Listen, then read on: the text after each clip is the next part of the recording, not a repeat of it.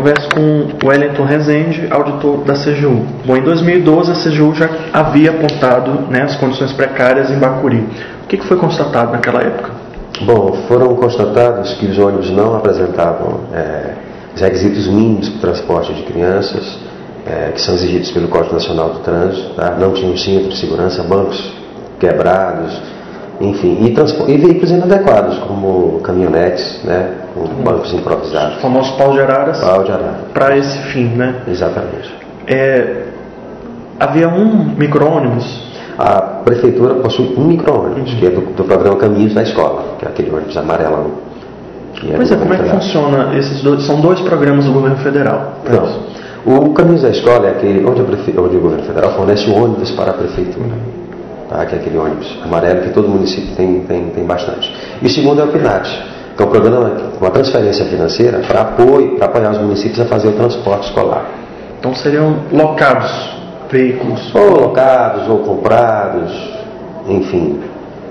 E ainda tem mais recursos do Fundeb, que é uma boa parcela. Né? Mas do Fundeb são para transporte escolar? Também, Também. O Fundeb pode ser utilizado na parte dos 40% para o transporte escolar. Para onde é que foram esses recursos? Olha só, a gente é, verificou que em 2011 e 2012, é, em Bacuri, essa gestão passada, é, foram duas empresas que foram contratadas, que houve uma licitação, parece que um pregão, e elas foram contratadas, as duas no valor de total de 1 milhão e 600 mil, para fazer o transporte. Uma delas, a Nápoles Serviço, de acordo com o relatório, ficaria localizada aqui na Rua dos Afogados, aqui no centro. E nossa equipe não conseguiu localizar essa empresa. A gente foi até lá, fotografou, tem só uma casa normal, mas não se tem informação de que lá funciona uma empresa, enfim, não se tem movimentação nenhuma de empresa. Então isso chama muita atenção da gente. E aí o que, que acontece nesses casos?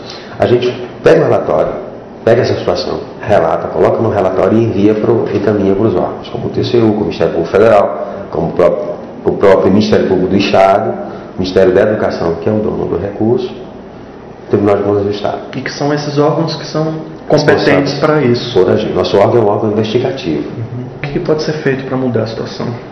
Bom, eu creio que, em princípio, aqui no Estado deveria proibir esse tipo de transporte no, no, estado do Maranhão. Ah, o Maranhão é um estado muito pobre, não se tem meio de transporte, mas eu acho que tem que se fazer isso mesmo. Proibir o transporte em pau Eu creio que não haja, posso até estar enganado, que não haja nenhuma lei estadual proibindo esse transporte. Não sei, depois tu pode verificar se existe ou não. Mas, em princípio, eu desconheço que haja. E se existe a lei, que tem a fiscalização, né? Não deixaram permitir. Uhum. Porque em BRs não, não passa, né? Esse tipo de transporte não, não ocorre nas BRs, nas rodovias federais. Então, nas, nas MAs também tem que ter o mesmo procedimento. Bom, o senhor, como auditor, deve ter é, contato com outras realidades de outros estados. Sim. Os recursos são insuficientes para isso? Eu, eu, não diria insuficientes, porque a gente tem. É, Além, além dos dois, nós temos mais o Fundeb, que em boa parte dos municípios do Maranhão, o Fundeb é maior até que o FPM. Então, o Fundeb tem muito recurso. Eu acho que questão de gerenciamento, enfim, às vezes algum caso até má fé também, né, para desviar o recurso.